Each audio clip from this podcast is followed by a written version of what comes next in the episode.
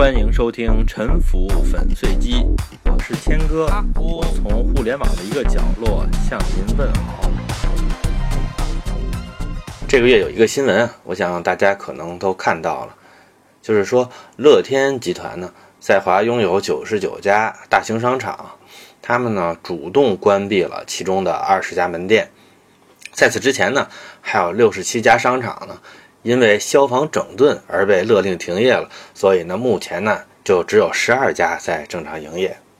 我今天呢不是想评论官方和乐天之间发生了某些矛盾的这个事情啊，我觉得这个新闻里面比较引人注目的是这六十七家因为消防整顿而被勒令停业的这个情况。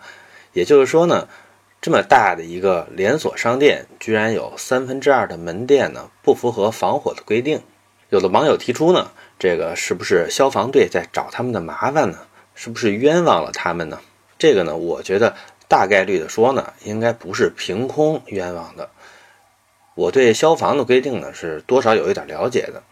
咱们可以把这件事儿呢，和2016年天津的赵春华老太太摆摊打气球，结果呢被判非法持枪罪这两个事情放在一起。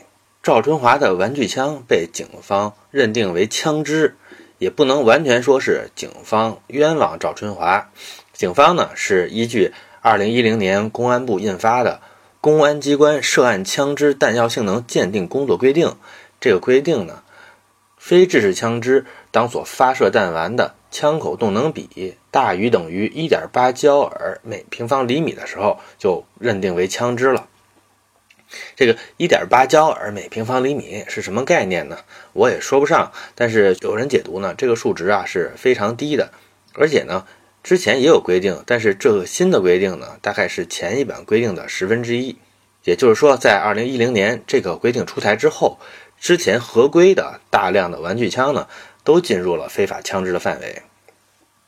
在社会上呢，可能有几十万、上百万的类似的玩具枪呢，他们的持有者就一下都成了非法持枪罪潜在的嫌疑人了。这里面呢，抓谁呢都不冤枉。但是呢，因为这种所谓的犯罪啊，它的危害是非常小的，所以这个法规的执行力度也是非常低的。因此呢，普遍的没有被追究。何况呢，这种规定的修改呢，也不一定所有的警察都知道。所以呢，赵春华大妈呢，她无非是比较倒霉，碰到了一个业务比较熟练的警官。我们呢，回到乐天玛特的这个事情上，因为我是搞建筑设计的，所以对消防呢还算是比较熟悉。我们在设计建筑的时候呢，都要让建筑符合消防规范。在盖房子之前，业主要拿着图纸去给消防队的警官来审查，他需要认可你的设计符合消防的要求。然后盖章，这样的建筑才能开工。对于开商店的人啊，在开业之前呢，也需要有消防官进行验收，要认定商店的格局呢符合消防的要求，否则呢是无法办理营业执照的。在营业中，商店的管理也必须符合防火的规范。消防队可以抽查，如果发现违规的话呢，就可以要求商家停业整顿，整顿到符合防火规范的状态，才能够重新开张。这些呢都是没有问题的，不过呢，大家都知道，不管是合同文本还是法规，任何写出来的文本呢，总是有不完备性的。比如说，我把房子租给一个房客，租房合同上面写着要保持房间卫生，不得穿鞋进入房间。我想呢，这个意思呢，对于多数人来说呢，应该是清楚的。但是呢，我们还是可以提出很多的问题，比如说，房客不穿鞋进入房间。是不是可以在房间外边把鞋脱下来，然后呢手拿着这个鞋进入房间再穿上？这个算不算违约？再有呢，如果房客在房间内不能穿鞋，那他穿拖鞋行不行？拖鞋算不算鞋？如果拖鞋算鞋，那棉拖鞋算不算鞋？如果棉拖鞋的底儿特别软，是不是可以算袜子啊？诸如此类这些问题吧。防火规范也一样，只要是字儿写的呢，就可以由人来解读。如果解读的松一点呢，那有些商家呢就能过关了；如果解读的严一点，那就有可能呢谁都过不了关。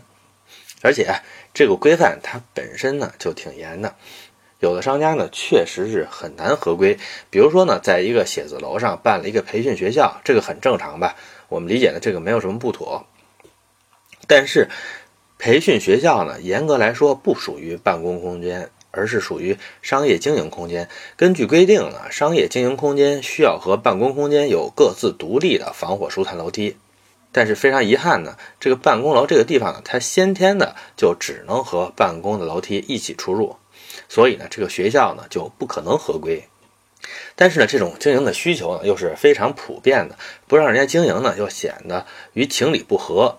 在这种情况下呢，警官是可以睁一眼闭一眼，给予审批的。当然呢，他也可以认真一点，就不让他开业。